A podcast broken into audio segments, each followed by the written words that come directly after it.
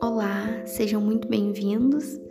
Iniciaremos hoje a reflexão sobre o primeiro capítulo do livro A Maternidade e o Encontro com a Própria Sombra, da escritora Laura Gutmann.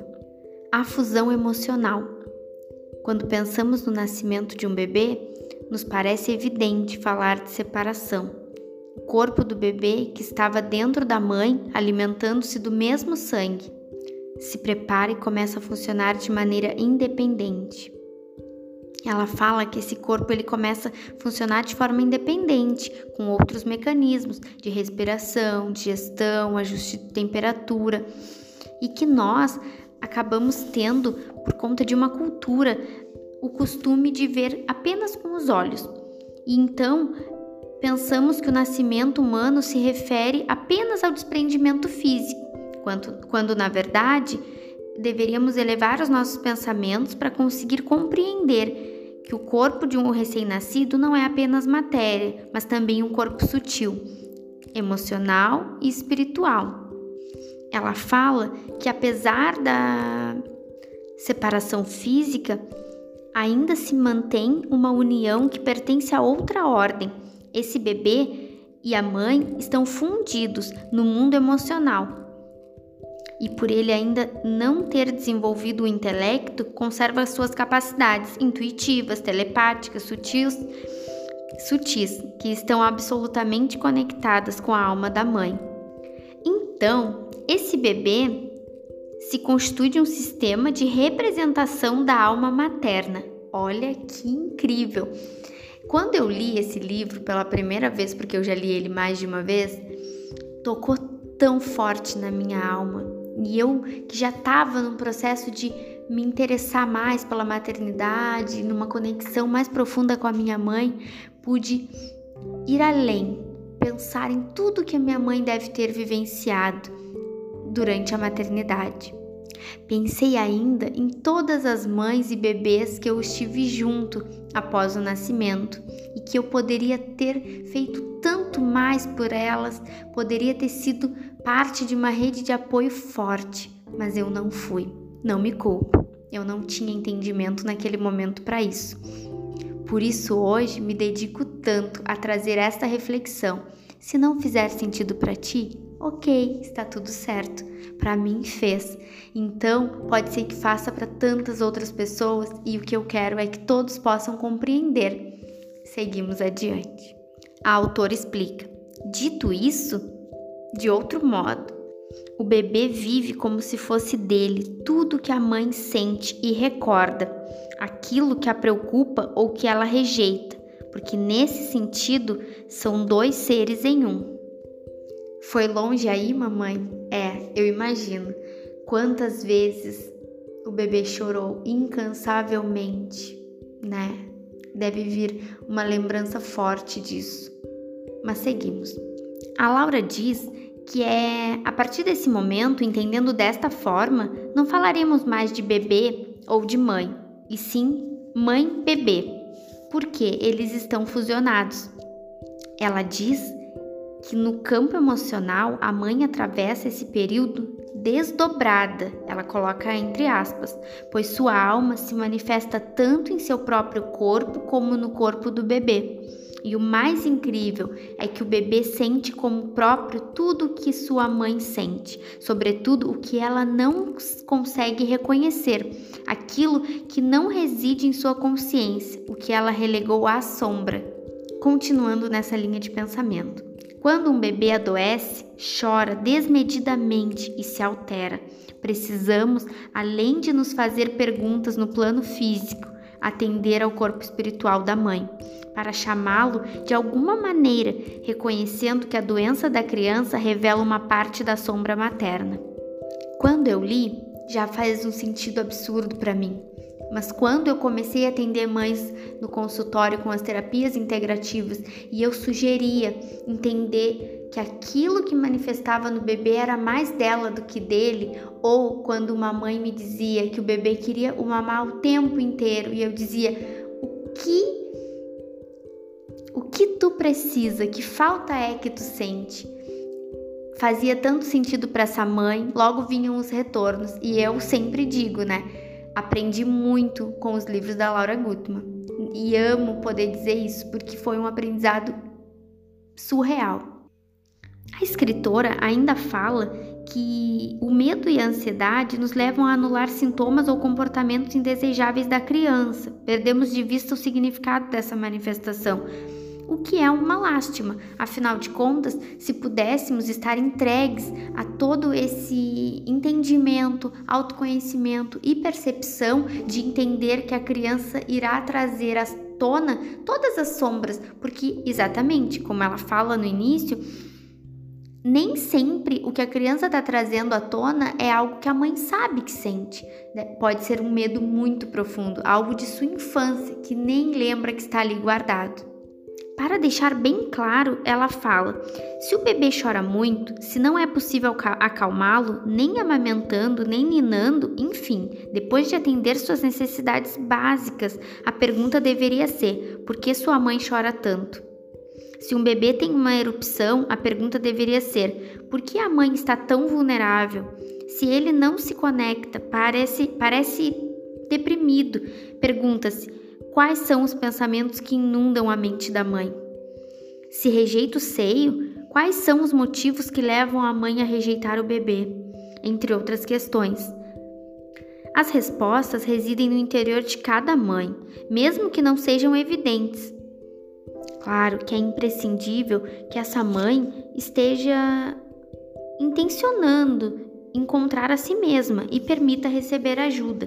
Sabemos que não é simples, a, a leitura e reflexão desse livro traz muitos insights, muitas percepções, mas eu sempre friso com as minhas clientes, com as minhas amigas, que a ideia é não nos culparmos, porque a culpa ela já acompanha a mãe de uma certa forma, cotidianamente, né?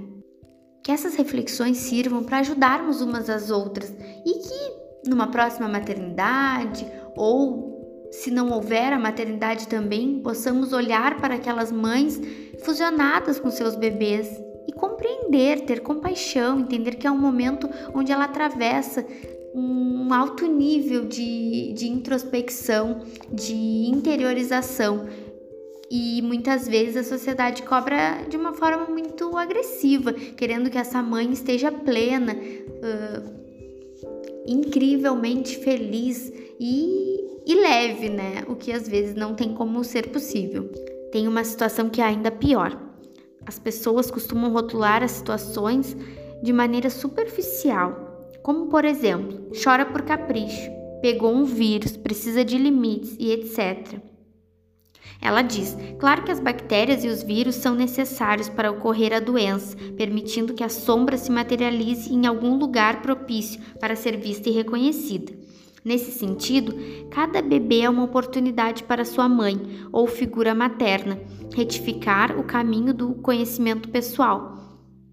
Muitas mulheres iniciam com a experiência da maternidade um caminho de superação, apoiadas por perguntas fundamentais, e muitas outras desperdiçam sem cessar os espelhos multicoloridos que aparecem diante delas nesse período ignorando sua intuição e achando que ficaram loucas, que não podem nem devem sentir esse emaranhado de sensações disparatadas. O bebê é sempre um mestre, graças ao seu corpo pequeno, que lhe permite maior expansão no campo sensível. Por isso, consegue manifestar todas as nossas emoções, sobretudo as que ocultamos de nós mesmos aquelas que não são apresentáveis socialmente, as que desejaríamos esquecer, as que pertencem ao passado. Esse período de fusão emocional entre o bebê e a mãe se estende quase sem alterações pelos primeiros nove meses. Quando o bebê consegue se deslocar de maneira autônoma, só por volta do nono mês, o bebê humano consegue atingir um estágio de desenvolvimento que os demais mamíferos alcançam poucos dias depois de nascer. Nesse sentido, podemos nos comparar com as fêmeas de cangurus, que carregam suas crias algum tempo no útero e depois, ao longo de um período semelhante, fora dele, completando o desenvolvimento necessário para que o bebê comece a manifestar sinais de autonomia. Aqui estamos falando da esterogestação. Você já ouviu falar? Há pouco tempo eu conversei com uma amiga, a mesma que me sugeriu fazer a reflexão do livro. Que amiga é essa, né? Então, e a gente falando sobre, não tínhamos ouvido isso há poucos anos atrás. Que loucura! Quantos bebês conhecemos, quantas mães vimos parir. Nesse momento, percebemos o quanto a espécie humana é, é frágil, é, se amedronta e não se amedronta com as dificuldades, muitas vezes físicas, mas com amor, com a, com a dificuldade de ter compaixão. Penso isso para mim, não sei se estou certa. Ao analisar isso, reflito, imagina um bebê pequeno, recém-chegado ao mundo. Muitos tiveram, chegaram numa hora que não era a hora adequada para ele, não estava pronto por diversos motivos. Ele chega a este mundo tem muitas vezes o seu ar retirado de forma brusca, tem que aprender a respirar num novo ambiente. É tudo muito pavoroso. Não tem mais aquele líquido quentinho lhe aquecendo, aquele ambiente agradável e, e que comportava o seu corpo de forma tão, tão doce. Acredito que seja assim. Alguns nem podem estar perto de suas mães, sentindo seu cheiro é isso que dificulta o caminho, por isso se fala tanto na necessidade de um parto na natural. Mas não existe o parto certo, existe o, o que é o que foi adequado para o momento. Cada pessoa sabe, né, o seu caminho e realmente muitos das, das cesarianas são fundamentais e salvam vidas. Aqui não entraremos muito nessa questão, não estamos aqui para julgar. Mas creio que a reflexão seja válida, de entender que o bebê está ali, com o seu campo de emoções um pouco perturbado, né? Eu imagino, me coloco no lugar dos bebês e fico um pouco confusa, cansada, exausta, eu diria. Depois, é como eu sempre brinco com as minhas clientes. O bebê, ele não consegue dizer o que sente. É necessário muita conexão. Imagina que ele tá chorando porque tá sentindo no seu campo emocional alguma dor do inconsciente da sua mãe. E a mãe dá teta e dá a teta de novo. Eu brinquei um dia com uma cliente, ela riu muito, porque eu falei: Imagina a criança com coceira no pé e a mãe tá dando a teta. É porque ela dava muita teta pro filho. E eu perguntei: Que medo tu tem de perder ele? Porque não é ele que tem medo. E no final das contas, chegamos à conclusão que era ela que queria dar a teta pro criança, não era a criança que queria a teta o tempo todo. Só que no final do dia ela reclamava que ele mamava demais e que ela estava exausta, ou que durante a noite ele acordava todo o tempo para mamar. Mas é um hábito, foi o hábito que ela colocou. Não estamos aqui para culpar também, mas refletir. Essa mãe chegou a essa conclusão e conseguiu fazer mudanças grandiosas, dando muito amor, muito suporte para o seu filho mas sem essa necessidade de um apego que estava sendo exagerado e que não iria gerar algo saudável nem para um nem para o outro. Sempre que possível, trarei sim algumas histórias sobre a minha relação com as mães, o quanto essas leituras e esse aprendizado têm ajudado, tem, tem sido positivo nesses tratamentos, Muitas mães no período do puerpério chegam no atendimento buscando serem ouvidas de verdade, né? Poucas, poucas mães têm essa oportunidade. As pessoas chegam na casa da mãe querendo ver o bebê. É raro quando alguém pergunta como está a mãe, se a mãe quer que lave uma louça, limpe uma casa. Primeira coisa que fazem, deixa que eu pego ele. Nem sabe se a mãe quer que pegue o seu filho no colo. Eu brinco que se fosse mãe seria aquela fêmea selvagem, nervosa, não é para pegar, ele fica comigo, sabe? Bem louca mesmo. É engraçado, mas eu vejo muitas mães que inclusive sofrem caladas porque não tem esse ímpeto de cortar, de falar não, não é assim. Enfim, assim como todos aqueles pitacos que são que chegam às mães e elas já estão cansadas de dizer que não gostam e mesmo assim as pessoas continuam fazendo. Fica para o próximo capítulo, então, e ficamos por aqui. Gratidão a todas que seguem ouvindo.